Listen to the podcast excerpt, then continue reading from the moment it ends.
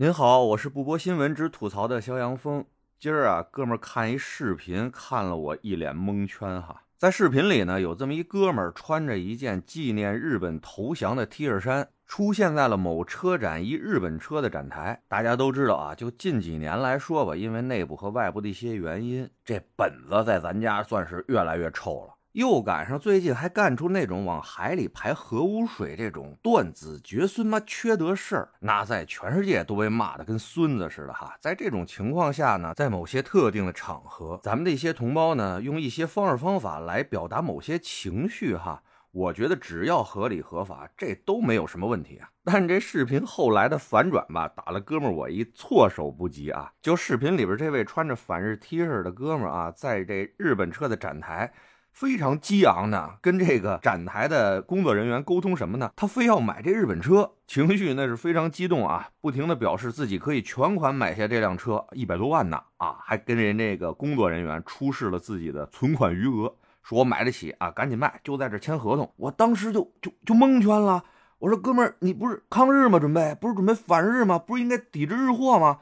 咱们穿着一个反日的 T 恤，然后去买。日本的车，难道你这是想通过送钱的方式吓死他们丫的吗？就在哥们儿我啊梳理自己错乱的思绪的时候啊，这视频里边又出现这么一位蓝衣白帽、眼镜中年男，上来啊，二话不说，上来哭嚓就给这要买车的哥们儿扣上一顶大帽子，直接给这哥们儿定义为极端民族主义，还说什么你穿这样的衣服来这儿就是为了闹事儿，中国就是有太多像你这样的极端民族主义者了，你们这样的行为跟那个抡 U 型锁的有什么区别呀？巴拉巴拉说了一堆哈，真是说的旁边无关路人都听。听不下去了，纷纷都出言怼这蓝衣男哈。最后看这事态有可能升级啊，过来俩保安把这蓝衣男给弄出去了。这视频呢到这儿也就完了。为什么说我看的一脸蒙圈呢？就先说这蓝衣男啊，人家那哥们儿商量着买车的事儿呢，你算哪棵葱啊？碍你屁事儿啊！你就蹦出来这逼逼赖赖的，哭嚓哭嚓给人扣大帽子，指责人家人穿什么跟那儿聊事儿，你管着管不着啊？只要人家没违法乱纪，没有违背公序良俗，人爱穿什么穿什么，轮得着你这儿说三道四的？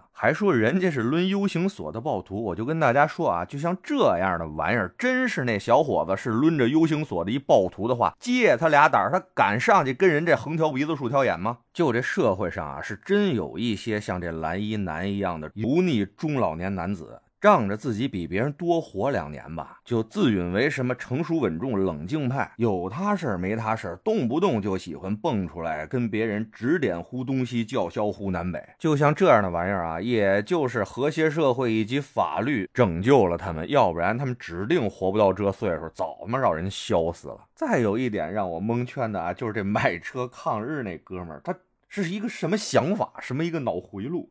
后来人家一解释，哦，我才明白，原来这哥们呢是一汽车频道的 UP 主，他来到这个品牌的展台呢，就是要揭露像一百一十万这么贵的车，那是他们的定价啊，还要加价三十万才能真正买到这辆车。他想现场购车的这行为呢，就是为了揭露这个品牌加价几十万提车的丑恶嘴脸啊！听他这么一说哈，我多少是能理解了，但是哈，哥们儿。有点风险吧，这事儿，万一人家逼急了，抹不开面子，哭嚓一下按指导价卖你了，那你说这事儿他尴尬不尴尬啊？虽然啊，你不会亏钱，因为呢，外面不是说加价三十万才能提着这车吗？你没准还能挣点钱，但这怎么着也得算您为这日本 GDP 做出了一定的贡献吧？这可就跟您穿着这身衣服的反日初衷相违背了啊！这您还真得应该再细琢磨琢磨，您说是不是？得嘞，我是每天陪您聊会儿天的肖阳峰。您要是没聊够的话啊，咱那还一长节目呢，叫左聊右侃啊，说的是一些奇闻异事，得空您也过去听听呗。我先谢谢您了，今儿就这，回见了您的。